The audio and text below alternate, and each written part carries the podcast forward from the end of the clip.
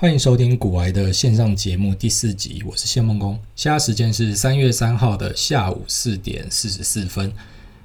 啊、我们先讲一下今天发生的大事哦。Jack Welch 过世了，GE 的前传奇 CEO 啊、他的管理故事跟找接班人的故事呢，啊、在网络上、在管理圈、在这个公司治理里面呢，都还一直在被盛传着。那他的经典形象是什么呢？可以从美国媒体给他的江湖混号看得出来啊，他们称他为 Neutron Jack，中子弹杰克。中子弹就是我打下去，我不会破坏建筑的本体，可是我可以把里面的人全部杀光光。那这就跟 Jack 的做法很像，他进入 GE 这个百年老店呢，就是大刀阔斧的改革。首先呢，他先把四十一万个员工裁到了剩下二十三万个，反正效率至上就对了。那组织改造的部分，他把一百多个事业体，好，没有效率的、没有赚钱的砍一砍，剩下二十个不到；三百多个经营管理部门砍到剩下十三个业务部门，并且呢，Jack 还引进了一个叫做六个标准差六 Sigma 的良率改善措施，把 GE 的品质呢，好改善成一百万个里面只有三到四个不良品。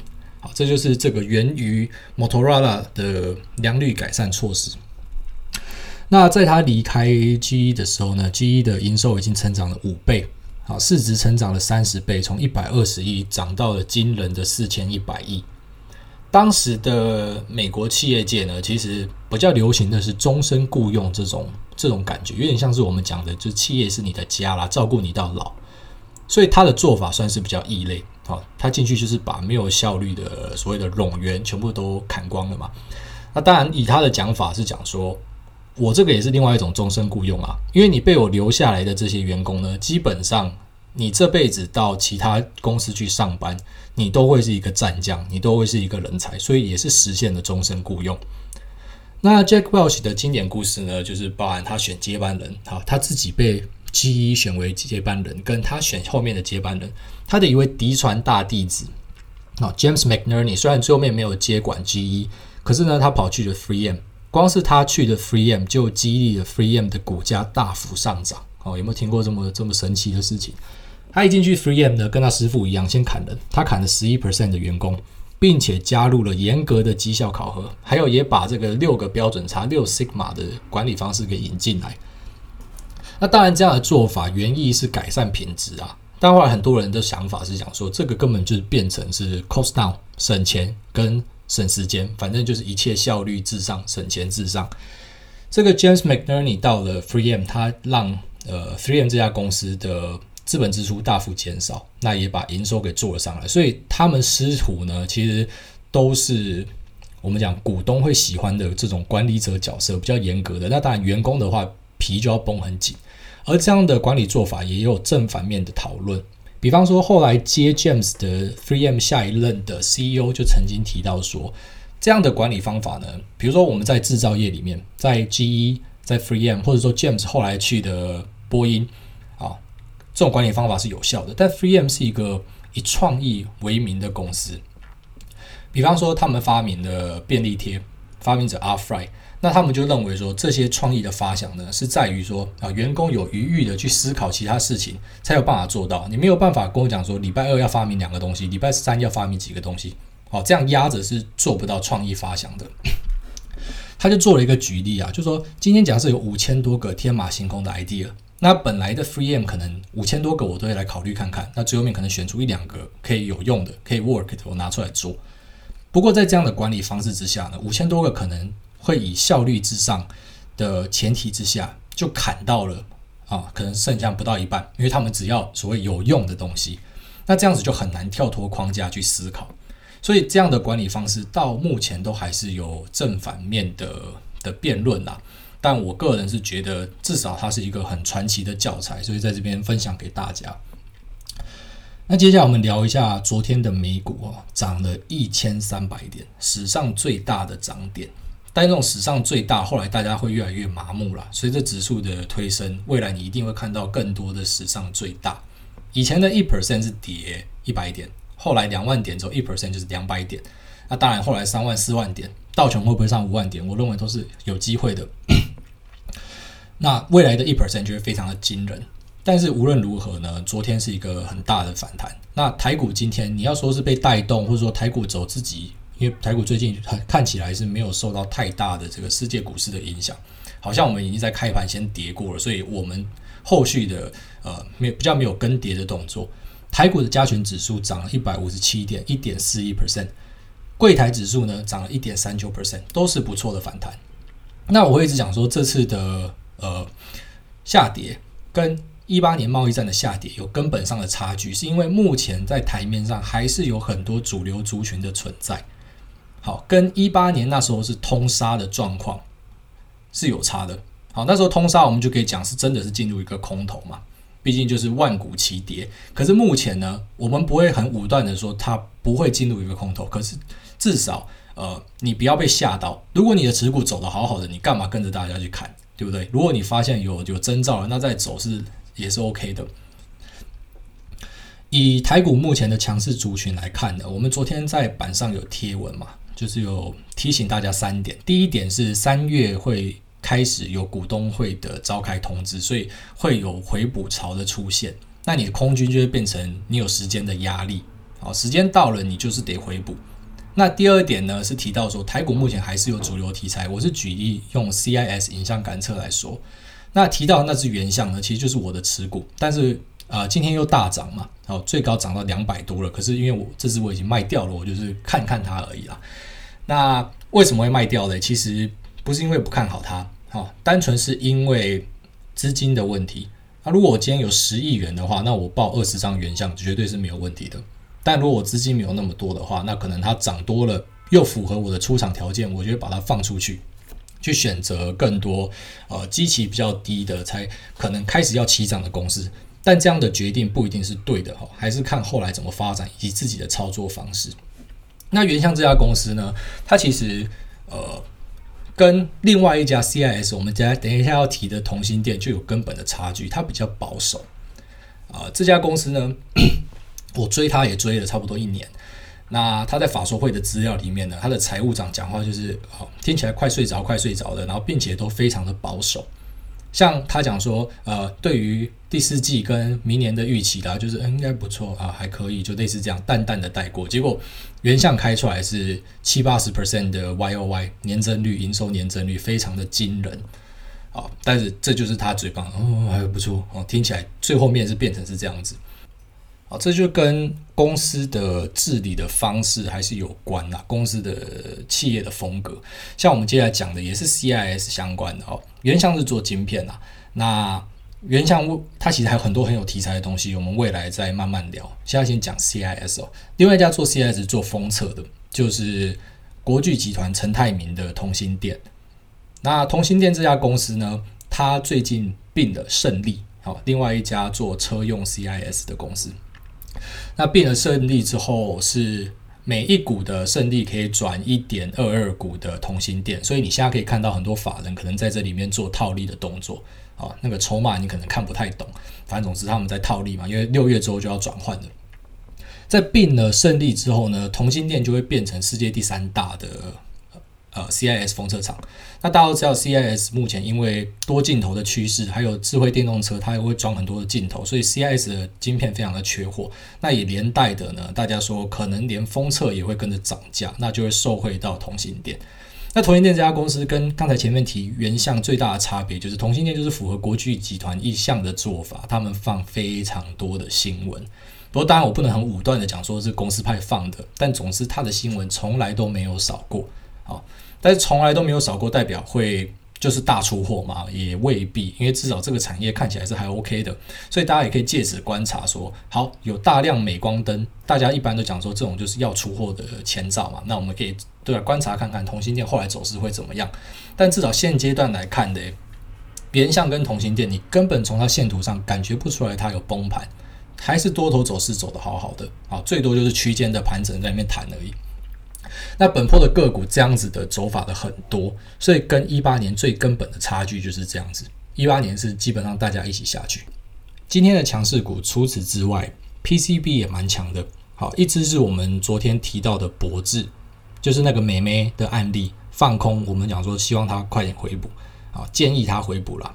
因为毕竟操作还是看个人。结果博智今天又再来一根涨停，啊，这题材还是很强啦。它的 PCB 做的这个高高层次版五 G 用版，搭到了五 G 的题材，外加现在呃在中国的 PCB 厂可能都会面临到停工或是断电的可能性。那在台湾的博智呢，因为它产能都在台湾，所以相对的比较安全，也获得了法人跟投资人的青睐哦。它它涨得很凶，这样的强势股真的不要去空它。你看今天就是一个验证，马上再给你一根哦。如果没有跑掉，真的非常的痛。除此之外呢，连在中国的金像电啊，金像电的产能大部分是在中国，它也锁了一根涨停，所以看得出来资金有往 PCB 去移动。我们也可以持续的观察这个趋势。那还有没有其他的族群？有 IC 载板，好，南电跟新兴也都有不错的表现。所以刚才讲的这些词，呃，这些股票呢，其实它都还在维持还不错的区间，或者说还是在上升的趋势。看不出来有崩跌的迹象，那这样子的话就不要太早去预判，好，跟着趋势走就好了。那我们昨天提提到的第三点，哈，有讲到说要观察台币的汇率，因为最近大家都看到市场上外资不停的在卖台股，但是卖了台股呢，基本上这样的资金它必须要移出台湾，否则会被金管会请去喝茶啦。那移出台湾势必的这种大量的资金就会造成台币的贬值，但是我们可以看到台币目前还在升值，所以到底钱在干嘛？它停留在台湾，它或许就是要伺机再重新回到股市。这未来我们可以再持续观察，但是还要强调一点，外资只是一个啊，你可以说它是一个其中一项指标，不是说外资一定要回来台股才有办法涨啊，未必。很多的状况下，外资它是在追高跟杀低的。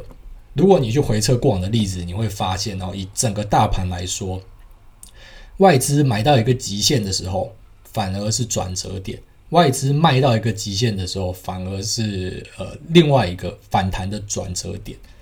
所以，不要完全的靠单一的指标去影响到自己的操作，这样是比较好的。那我们接下来就进入一下 Q&A 的部分。啊，Q&A 的。第一题呢，是在 YouTube 的留言里面，最新一集的留言，有一位仁兄说，远见三零四零持有最近涨很凶，热映约三成左右，看券商分点进出，买进券商集中在少数几家，逗号大户指标，最近两三天也量增价缓涨，想请教大大怎么看？By the way，很喜欢你的频道。好，这边我们先把关键字拆出来看，远见三零四零是远见科技，热映呢？好，是另外一支做额温枪、耳温枪跟医疗量测工具的公司。我没记错的话，营收占比这些营收占比大概是五十几 percent。那另外一点是他提到这个券商分点进出，买进券商集中在少数几家。好，这个是筹码筹码派的说法。那我先就这点来讲一下。我先讲，即便我自己是一个小小的散户，我都有好几个好几个分点，我有好几个账号。那大分点的账号呢？你认为，如果他不想让你看他的进出筹码，他何必让你看？你懂我意思吗？你买进之后，你不，你可以用别的券商出啊，你可以买进之后汇拨出去。而我知道很多、呃、迷信筹码派，当然你说你把它当参考，其中一项指标就 OK。但是很多迷信的人会出一个问题，因为他一直在盯这个指标，所以可能会变成说，他看到比如说某大户狂买。好，这几天都是他在买，他买的占成交量可能就是五趴十趴这样一直在收，那就觉得说很稳很稳。那后来真的有上涨了，所以他就追进去了。那之后呢，进入盘跌，进入盘点之后，他就持续在盯，就发现说，诶，他都没有出啊，他还在啊，那故事应该还在啊。好，就可能他后来还会拉，但就从来没拉过了。不知道这样子案例大家有没有看过？可是我只能说非常的常见，筹码应该算是嗯。最好做的指标哦，最好做的，他给你看就是他想给你看的，他不想给你看的，他大可以藏起来，他可以用好多个分散的分点去收，那最后面可能就是用一个集中的户头去出货，让你觉得说啊完蛋了，就后来上涨。那当然他也可以用一个分点去收大量的货，让你觉得说嗯他买进了，然后之后呢出货，这都是有可能的。那更别讲说，比如说这个借券卖啊，或是法人的指标，好，因为法人没有办法融券嘛，他们只能借券卖。借券卖也有很多个做法，简单来讲，法人的操作方式太多了，他可能是要锁利，他可能只是要停泊资金啊，或者是说他就是要放空，那即便说法人放空啊，就以去年很红的呃莱德跟中环来讲好了，法人放空反而是吃瘪啊，他就是整个被嘎爆。所以这种筹码就是基本上我会建议你，你就当做参考就好，它绝对不是一个可以当做唯一呃依凭的操作指标。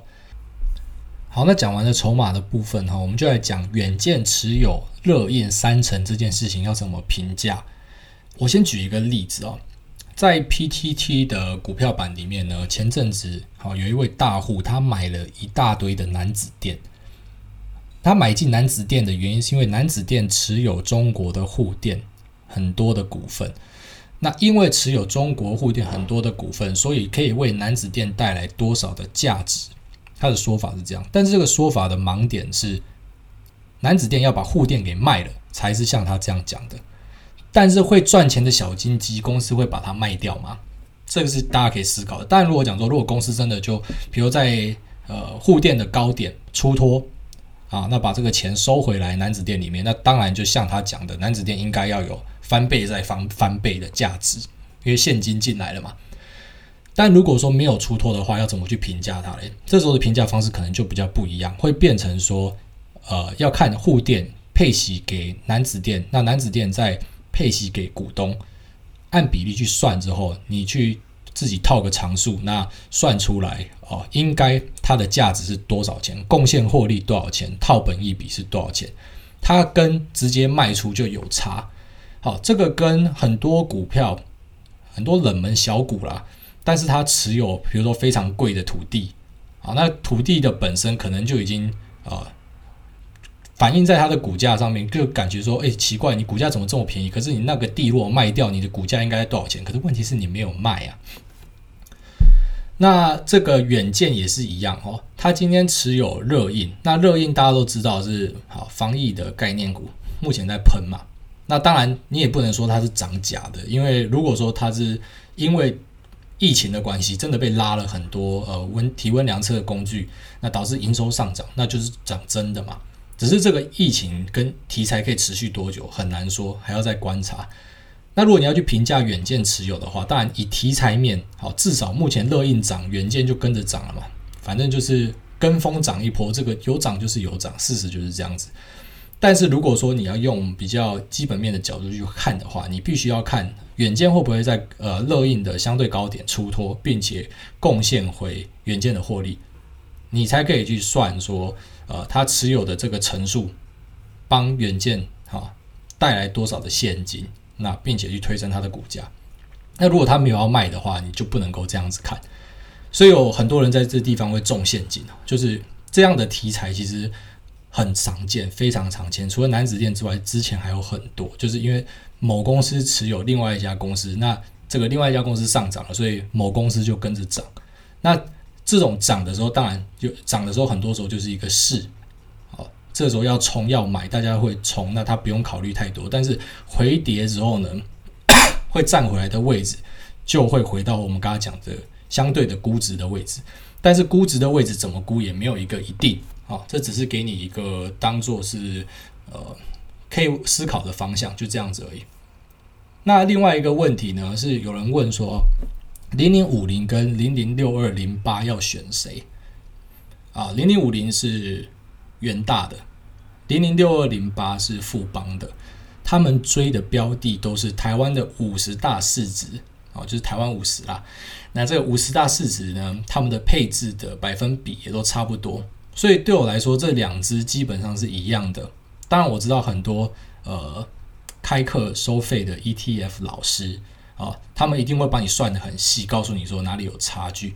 可是老话一句啦，这个呃券商也不是白痴啊，他不可能会让说呃竞争对手一直都比你好嘛，他的那个费用可能也会去做调整。那并且目前回测起来，其实我根本觉得那个趴数的差距可以忽略不计啊。但是我知道很多人会去强调啊，它还是有差一点点啊什么的。那也要看你的资金，你有几千万、几亿，那可能有差。那但是如果是我呢，我会选零零五零啊，零零五零的成交量比较大，时间比较悠久。那也不是说零零六六二零八不好，那就是选择而已。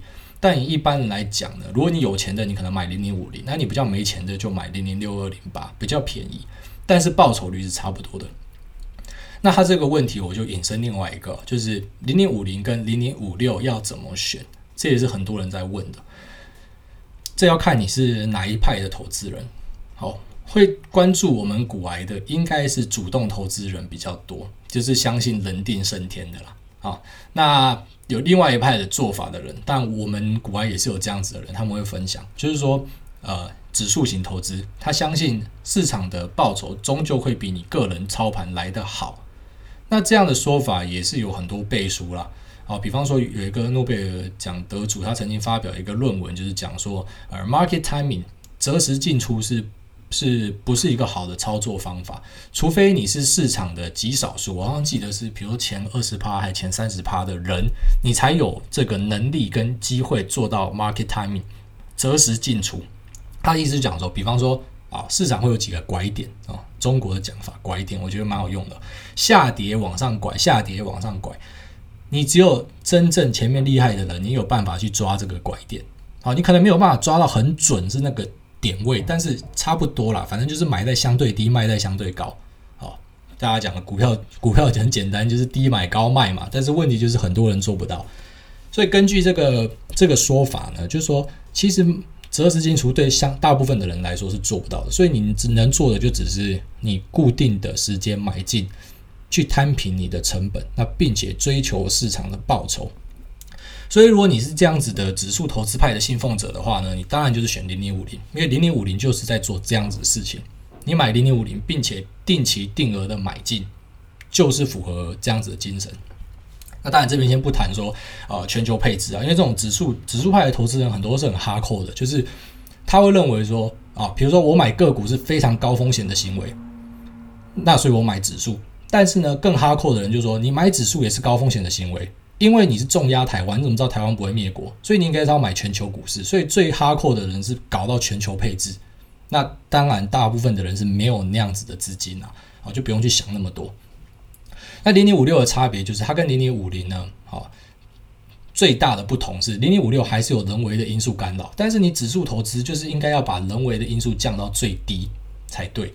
零零五六呢，它是有经理人去选预期配息高的标的，把它放进来，去增加它的权重，去把它加入它的配置里面。所以有人为的因素呢，就跟你最。核心的那种指数投资的概念就有差别了，不过当然各有各的信奉者。我们目前如果用回测来讲，过去五年、十年的数字测起来，零点五零的报酬是确实比零点五六好，但是不代表未来五年、十年啊，零点五零一定比零零五六好，很难讲，真的很难讲。特别是在呃，假设说大空头修正的时候，或许零零五六因为有经理人可以去选的关系，它的冲击不会比零零五零来得大。都很难说，这个派系上太多种，就好像是高中你去选一类、二类、三类一样。好，有些人觉得说文组就是出来就是饿死，然后有些人说理组就是又窄又臭啊。那生科根本没有人要讨论，因为选第三类组的就是陆游冻死骨的那些啊，没有笑话，就是说每个人信仰的东西不一样，所以呃，简单来讲啊，如果说你希望更平均一点的话，你就是。多做一点啊，好，你可以零零五六买一点，零零五零买一点，这个就是我我两边都拿嘛。这其实也就是买 ETF 的的核心价值，就是你知道自己选股没有办法选得很准嘛。好，比如说比方说这波下跌，我现在就告诉你强势股很多啊，可是为什么你买的是跌的？会不会就是你选股能力有问题？那及早看清这件事的话，或许你就开始买进 ETF，你你不要自己选嘛，你让。你让这个台湾市值最大的、最强的五十家公司帮你赚钱嘛？这是一种做法。他那有一些呃对冲基金的经理人，他们自己退休之后呢，哦，他他也不是去做主动投资啊，他可能他去买，好，比如去买波克夏的股票，他让巴菲特帮他投资啊，或是他去做这个指数投资，有很多这样选择啊。反正你如果钱多，你当然就可以配置在各种不一样的产品，那并且呢，这个以风险的角度来说呢，因为你你不是把鸡蛋放在同一个篮子。那当然，你就比较减少那种大赔的机会啊。不过相对的，你也没有那种暴赚的机会，所以这是各有各的选择。嗯，那我们这集就先大概讲到这里，因为回答这两题 Q&A 就差不多，我们的时间尽量控制在二十五分钟到三十分钟左右。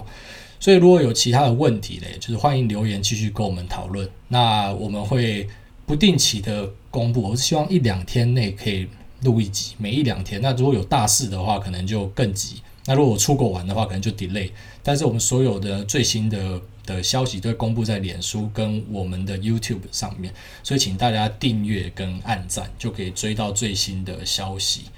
那也祝大家操作顺利哦。目前第一根反弹出现了，我们就持续观察后续的走势。好，就这样，拜拜。